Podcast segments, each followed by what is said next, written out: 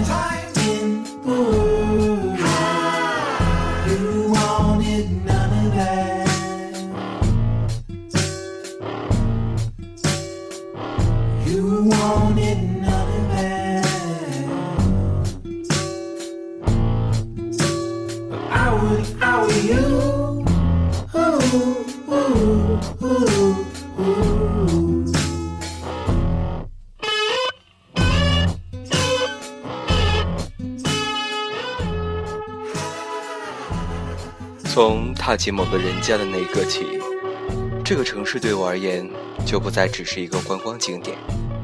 随着一段又一段写满悲伤与快乐的事情，我逐渐触摸到这个城市的节奏与温度。二十一点十九分，大家还好吗？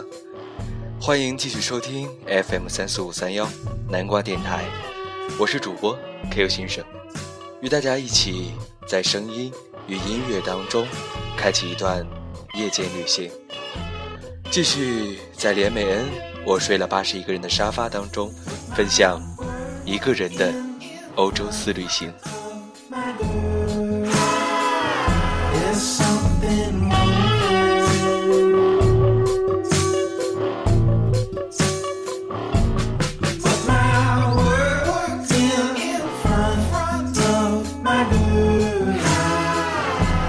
Something wrong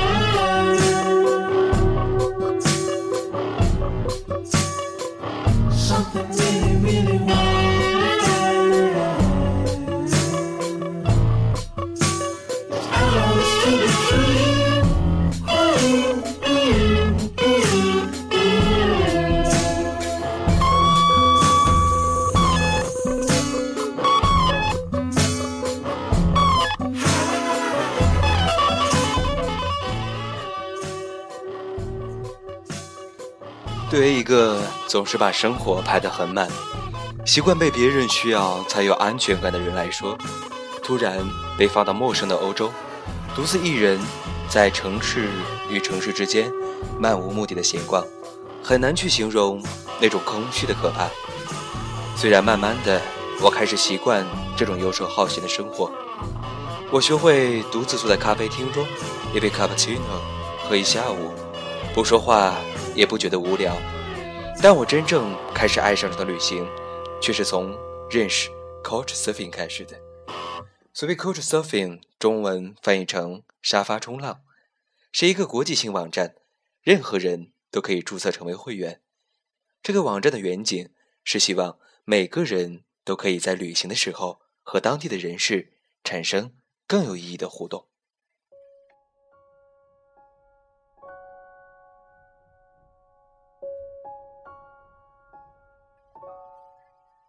旅行的时候，如果只是按照旅游书看名胜古迹，或去一些书上推荐的餐厅和酒吧，常常会有被当成观光客，无法真正带入当地气氛的感觉。这种时候，最希望有个当地好友，可以带你去一些只有当地人才知道的私房景点，或只有当地人才会去的小餐馆和酒吧，留下一些专属于你的在地经历。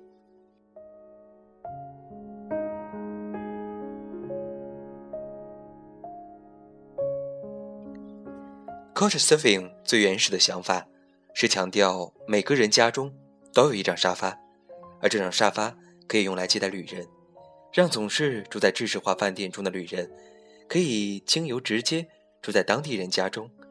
这种最贴近生活的旅游方式，随着和主人一起吃当地食物，去当地酒吧，参与当地娱乐，或听他们分享在地的想法，让旅人可以更深入的了解当地，甚至在互动过程中对彼此产生影响，而不只是片面的走马观花。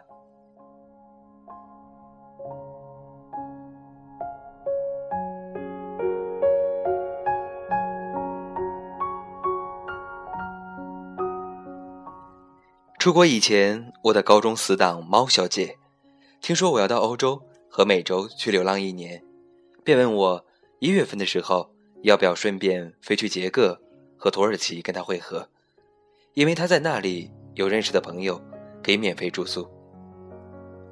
听到免费住宿又是浪漫的布拉格和伊斯坦堡，我当然二话不说就答应了。离开意大利的前几天。猫写邮件跟我说，他的朋友们现在在全在其他城市准备期末考，所以初到布拉格的那个礼拜，我们得先自己 coach surfing 一下。他还说，他已经找到了一个很亲切的大学生 Daniel，愿意接待我们一个星期。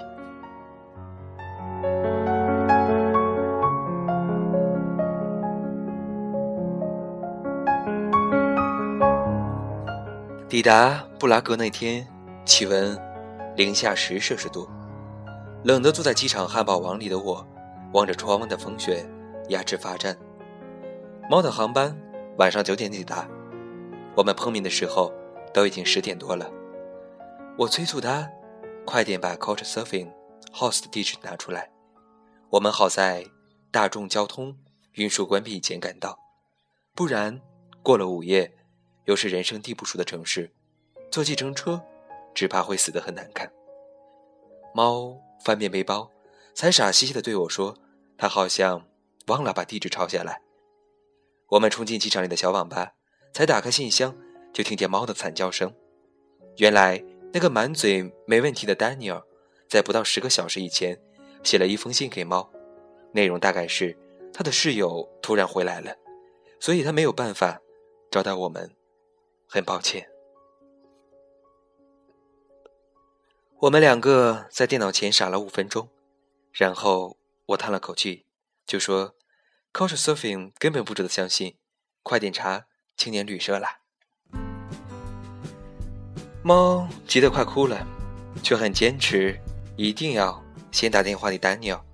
电话通了，猫跟丹尼尔说：“今天晚上太临时，只怕找不到青年旅社，要他好歹。”先让我们过去窝一个晚上，明天再想其他的办法。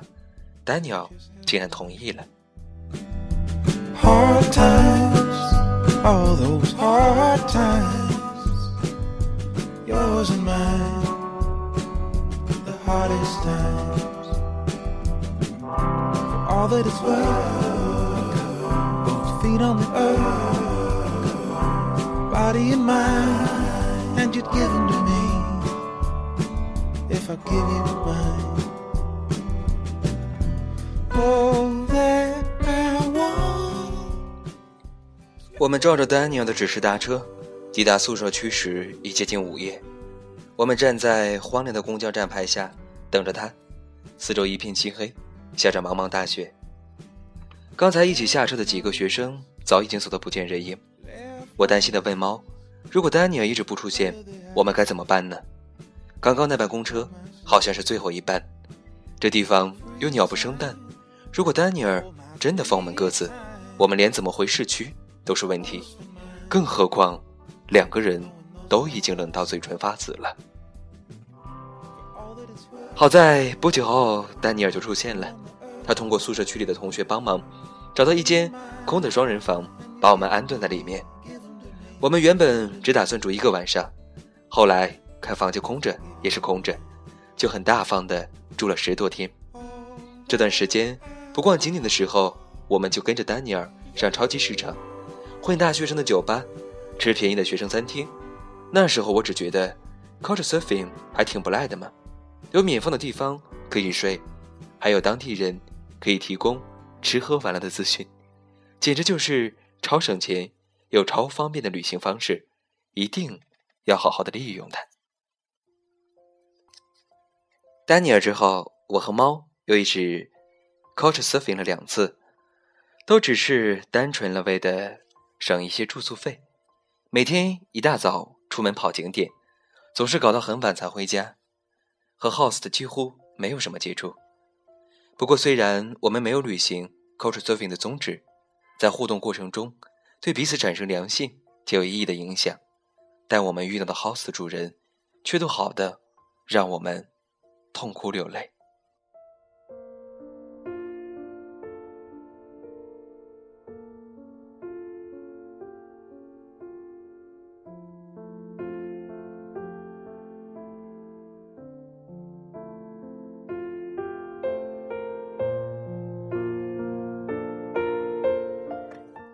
虽然有这么多省钱又好看的经历，但真正的爱上 couch surfing，却是猫回台湾以后，我一个人一丝谈堡。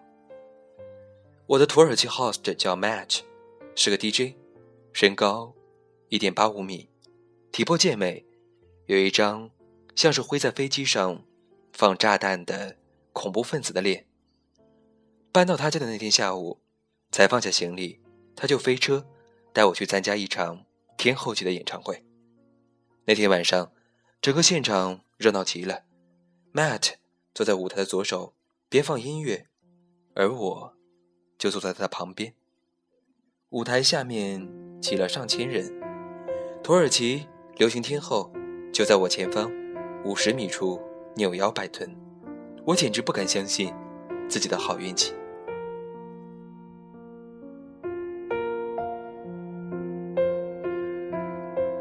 Matt 有一个女室友叫 Gamis，很温柔，很美丽，有一双善解人意的大眼睛。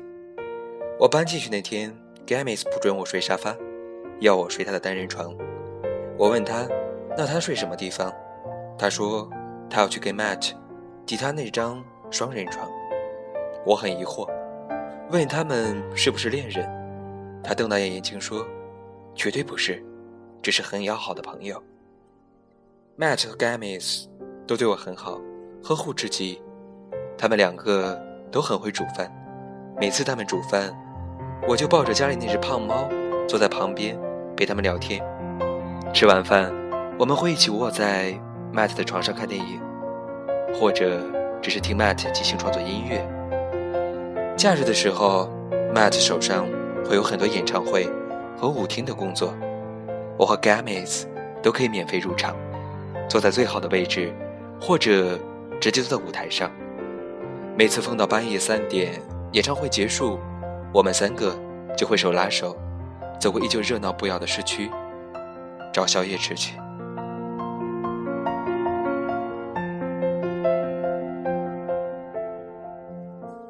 Gamis 生日那天，我们搭车去博斯普鲁斯海峡，在跨海大桥下的一间餐厅里庆祝。那是一间建在港口边的露天花园餐厅，前面是深不可测的博斯普鲁斯海峡，后面是跨海大桥的桥墩。夜里的跨海大桥闪闪发光，跨过我们的头顶，往远方的亚洲大陆无尽延伸过去，像一条色彩缤纷的巨大流星。那是一幅让人喘不过气的美景。每天，Matt、Gamis。去上班以后，我会把家里打扫一下，然后出去溜达。晚餐以后，大家就会回到家中，像一家人一样一起吃晚饭。那段日子，我觉得快乐极了。旅行了三四个月，一直觉得漂泊不定，直到遇见 Matt 和 Gamis，终于有了回家的感觉。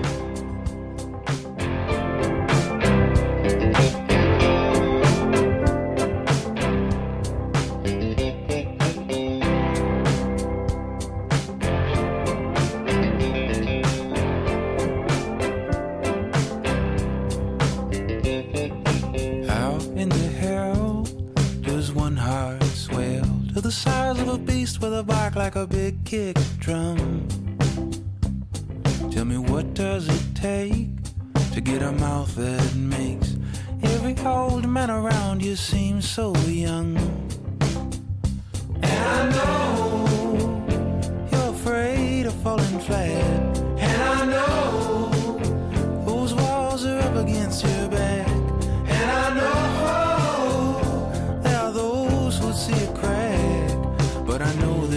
Stronger than that.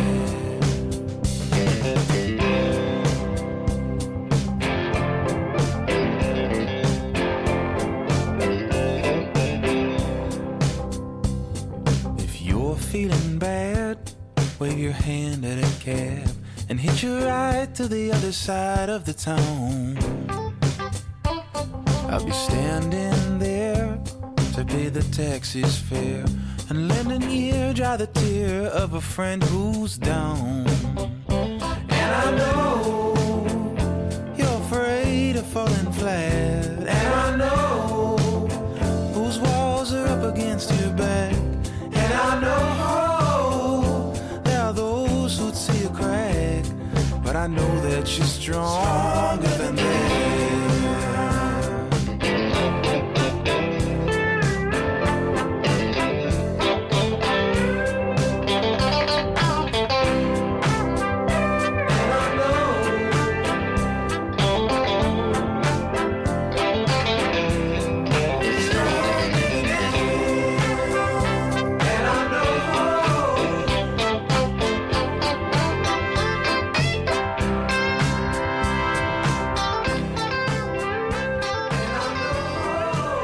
这样快乐的日子过了很久，我以为这样的感觉会一直持续下去。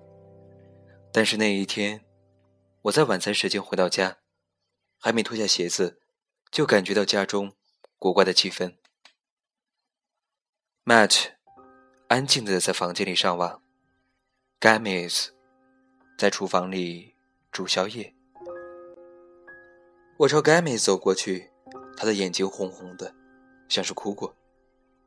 Matt 没吃晚餐就出门了，他把门票拿给 g a m i s 说今晚的演唱会工作人员得提早集合。Matt 出门不久 g a m i s 就哭了起来。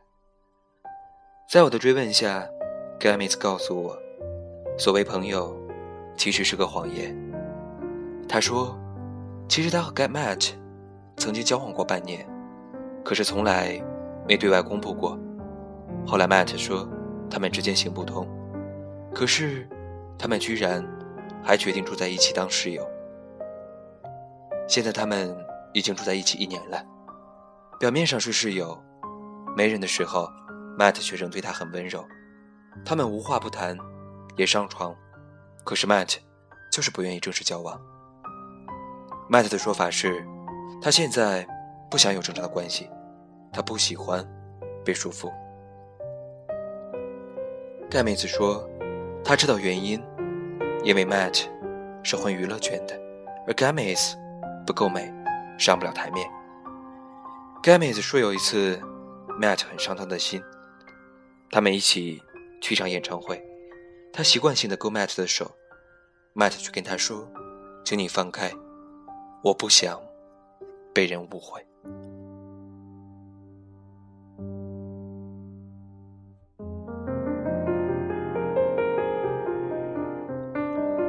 Gamis 说，Matt 最近好像恋爱了。他告诉 Gamis 今天晚上的演唱会，他会带一个女孩参加。Gamis 问他是不是喜欢那个女孩，Matt 没有否认。于是就在我回到家之前，他们大吵了一架。那天晚上，闹哄哄的热闹的演唱会里，我嗨不起来。我站在高高的看台上，想起这件事情，一直晃神。演唱会结束，我们三个和 Matt 的朋友一起去吃宵夜。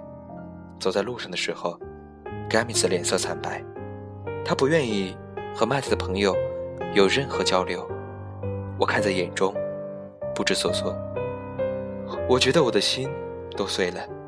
我很喜欢 Matt，他很温柔，很聪明，很体贴，从来不让女生拿重的东西，总是帮我开门。让我先走。他会帮隔壁可怜的阿伯修电灯，细心的帮我卷一根大麻烟，教我许多道理。可是，一个这么温柔、这么绅士的男生，居然可以做出这么让人伤心的事情。如果他真的是绅士，如果他真的关心 Gamis，就不应该和他住在一起，更不应该和他上床。他给 Gamis 希望，在四下无人的时候，从他身上寻找慰藉。和他玩男女之间朋友才该有的温柔，然后一转过身去，在朋友面前，他摆出这个女的是我室友，甚至还表现出对其他的女生有兴趣，或是交其他的女朋友，这一点一点都不绅士。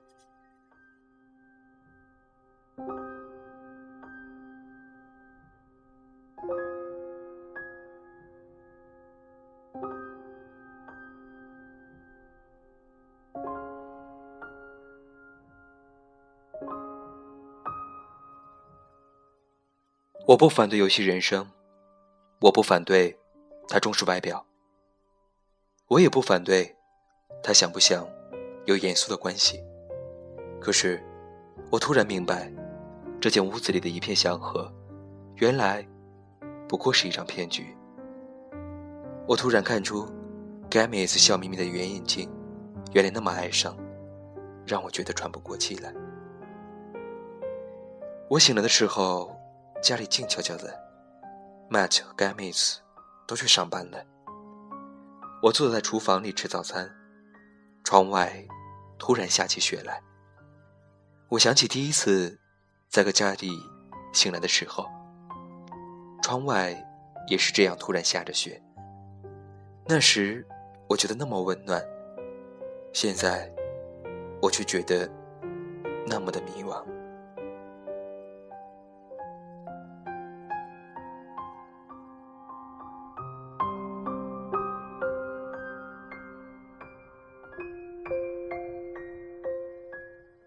旅行的这一刻，我才明白，人生就像拍照一样，只有我们想要呈现的那个画面都是美好的，而框框外面的那些真实，往往丑陋的，让人难以面对。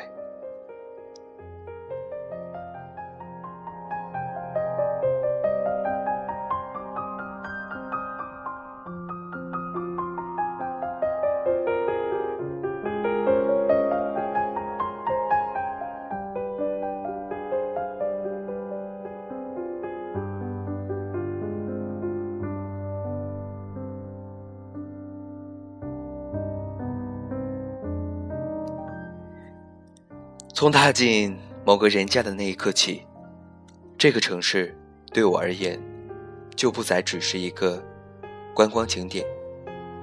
随着一段又一段写满悲伤与快乐的故事，我逐渐触摸到这个城市的节奏与温度。二十一点四十二分，欢迎大家继续收听 Q 先生带来的南瓜电台。自由旅行，分享的是台湾作家连美恩。我睡了八十一个人的沙发，第三章，睡沙发的日子。在异乡，正式开始睡沙发的生活。面对一个又一个不一样的家庭，不一样的男生或者女生，看着他们上演不一样的故事。在故事当中，慢慢的对身边的一切事物有新的感知，有新的情感，有新的旅行。或许，这便是旅行带给我们最真实的感动吧。二十一点四十三分，Q 先生依旧在北京，与大家道一句晚安。希望下一期节目我们继续。分享连美恩的欧洲私旅行，道一句晚安，晚安。只好起床伸个懒腰，抓着沙发的发无聊。